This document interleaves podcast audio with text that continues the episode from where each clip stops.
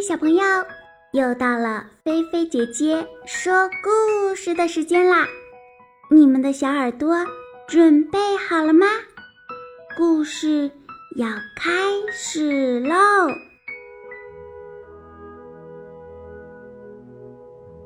快乐的小蜗牛，小朋友，你们都见过小蜗牛吗？小蜗牛身子是不是软软的呀？它的后背还背着自己的家，就是那个小小的壳。有时候啊，小蜗牛会缩到那个壳里面，就像小朋友回到自己的家一样。今天呀，我们故事当中的小蜗牛特别喜欢出门。锻炼身体，他的生活可健康了呢。这天呀，小蜗牛又出门锻炼身体了。正当他以自己最快的速度在草地上爬行的时候，来了一只小兔子。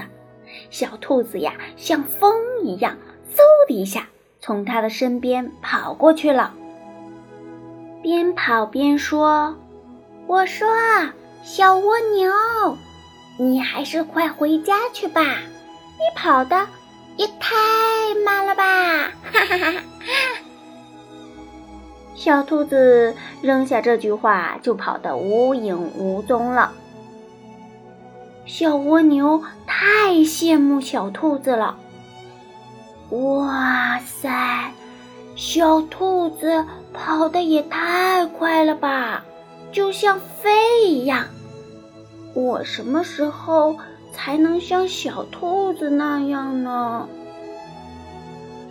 这时候，一只乌龟又从后面赶上来了，它也说：“小蜗牛，小蜗牛，你跑得太慢了，还没有我跑得快呢。”嘿嘿嘿嘿。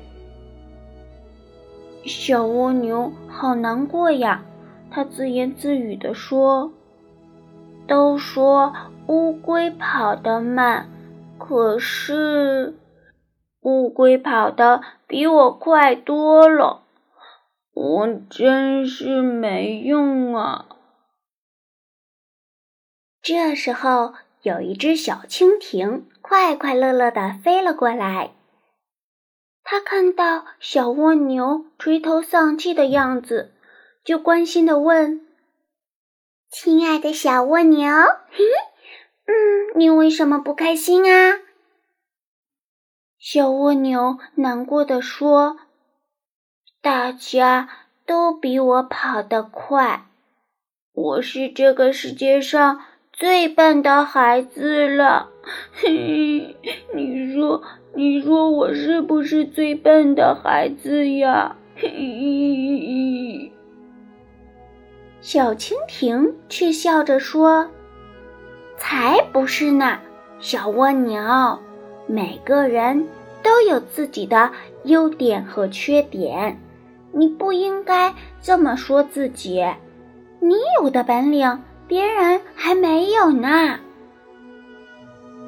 小蜗牛。惊讶的张大了嘴巴，我，我有本领，我有什么本领啊？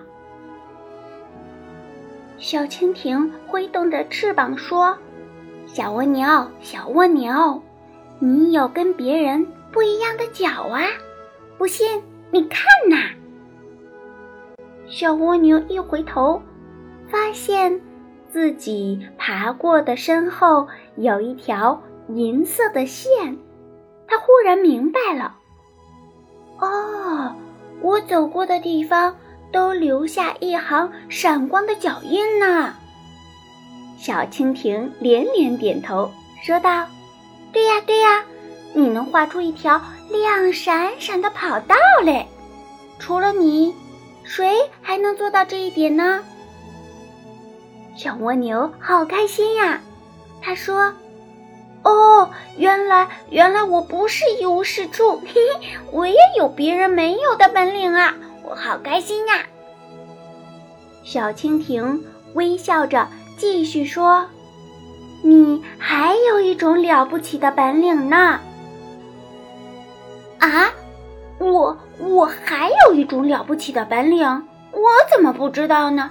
是什么呀？快告诉我，小蜻蜓，我好开心呀！小蜻蜓说：“你会特技表演啊？”他一边说一边比划：“你脚上的粘液可以帮助你安然无恙的走过锋利的刀刃呢。”小蜗牛惊喜地喊起来：“哦，对对对，对呀对呀，我怎么没想到呢？明天有一场才艺比赛，你去参加吧，我现在就去给你报名。”小蜻蜓说完，笑嘻嘻地飞走了。小蜗牛一想到明天自己会带给大家精彩的节目，心里感到。无比的快乐。好啦，小朋友，听完了故事，又到了我们长知识的时间啦。蜗牛呢是一种软体动物，它在爬行时呢是依靠腹部有横折的腹足，爬的呀非常慢。它的腹足足线上呢不断分泌出一种粘液。这种粘液呀，可以保护它的腹足肌肉不会因为摩擦而受到伤害，而且呢，越是粗糙的表面，它分泌的这个粘液呢会越多，粘液呀就起到了保护腹足、起到隔垫的作用。同时呢，粘液的湿滑性呢也有助于蜗牛爬行。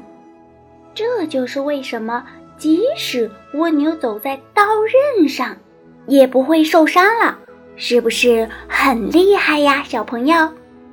而且呢，蜗牛走过的地方啊，都会留下一条粘液的痕迹。这种粘液呀，干了以后，看上去是银白色的，而且呢，非常的光亮好看。这就是蜗牛的足印了。小朋友有没有觉得很神奇呀？那现在你们知道小蜗牛为什么能够安全的走过刀刃了吗？好啦，今天的菲菲姐姐说故事就给你说到这儿啦。如果你喜欢，别忘了点赞关注哟。小朋友，你躺好了吗？记得晚上一定一定要盖好被子，不要踢被子哟。晚安，好梦哟。